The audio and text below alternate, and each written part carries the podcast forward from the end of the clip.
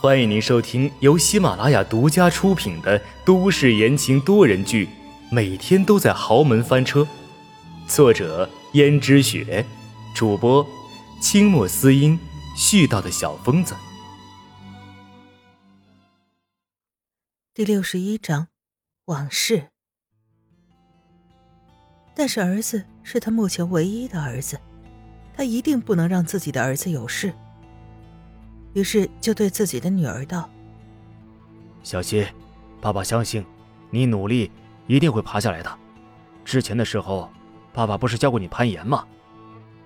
女儿小希点点头，说道：“嗯，爸爸，我一定可以的。”江家老爷子心中想着，无论怎样，如果他的女儿可以爬下来，那就是他的造化。于是道：“你让哥哥。”和爸爸妈妈先走，好吗？江小希点点头说：“好，爸爸妈妈，那你们先走。还有哥哥，你们要小心一点。”看着如此懂事的女儿，江家老爷子的妻子像是突然明白了什么。江家老爷子这是要牺牲他们的女儿啊！于是道：“你要干什么，江耀东？手心手背都是肉。”你要做什么？你到底要做什么？你怎么能让我们最小的女儿冒这样的险？江家老爷子理所应当的说：“我这也是没有办法的事情。我们窗户只容得下一个人爬下去，小溪年龄最小，只能他殿后了。况且，就算小溪真的被抓住了，他们也不会拿这么小一个女孩子做什么的。”听着江家老爷子睁眼说瞎话，江家老爷子的夫人道：“要走你走，我绝对不会走的。”江家老爷子又道：“清月，你这是何必呢？我让小七殿后有我自己的道理，你就别胡闹了。要是今天不走的话，我们这一家人都会结果在这里。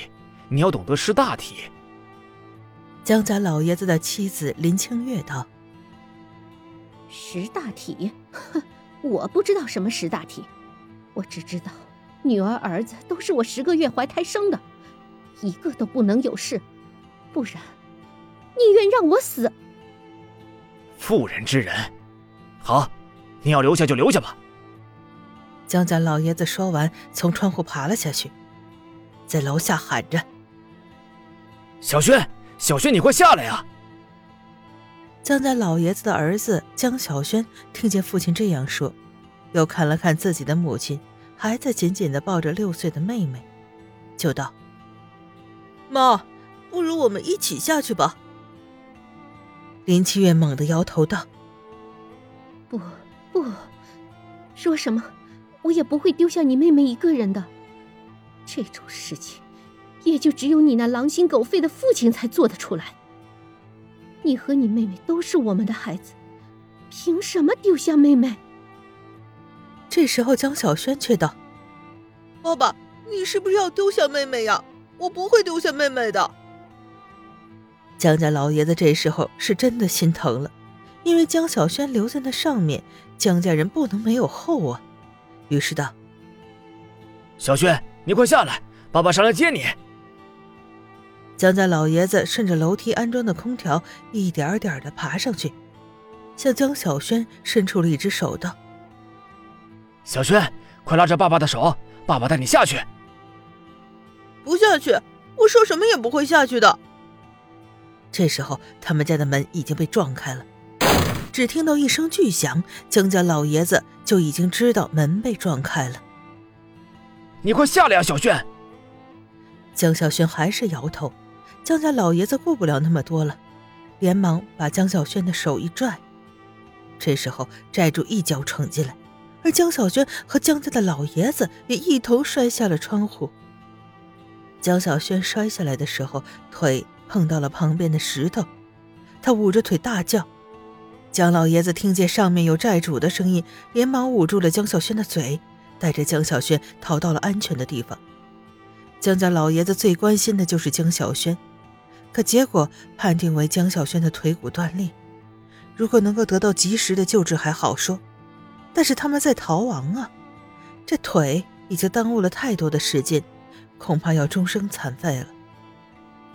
江家老爷子痛心不已，也不知道自己的妻子女儿到底怎么样了。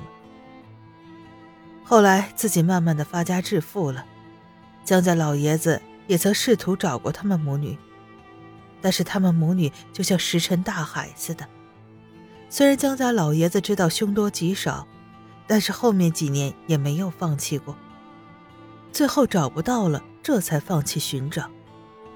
时间总是最有魔力的东西，它可以冲淡一切。江家老爷子也渐渐从悲痛中走出来，只是偶尔会想起他们母女。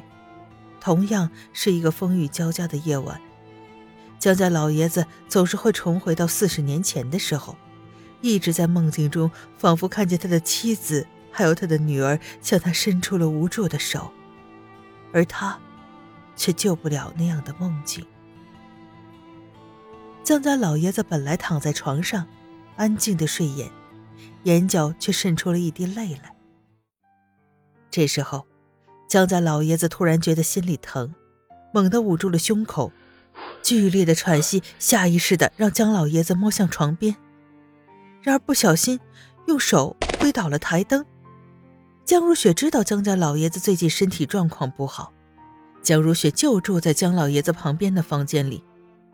这时候，江如雪听到江家老爷子房间里有动静，连忙披好衣服走过去，悄悄的在江家老爷子面前说道：“爸，你怎么了？”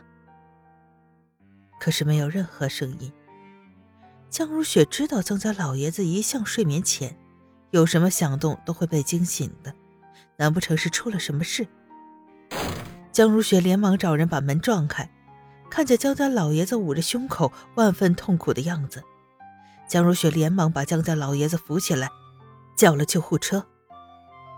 江家老爷子被抬上救护车时，闻讯赶来的记者也蜂拥而至，人群把江家围得水泄不通。记者们都想采访到最有价值的消息，也纷纷往前面涌着。这时候的江逸轩和温思思正在拼命地抵抗着记者的人群。温思思十分官方地说：“到时候结果如何，一定会召开记者招待会，专门接受你们的采访，还请大家现在让一让。”可那些记者依然没有撤退。这时候，江宇轩突然怒道：“你们这是干什么？不知道时间就是生命吗？你们这样堵着，要是我爷爷真出了什么问题？”是不是由你们负责？这句话成功的起到了作用，记者群才稍微松动了一些。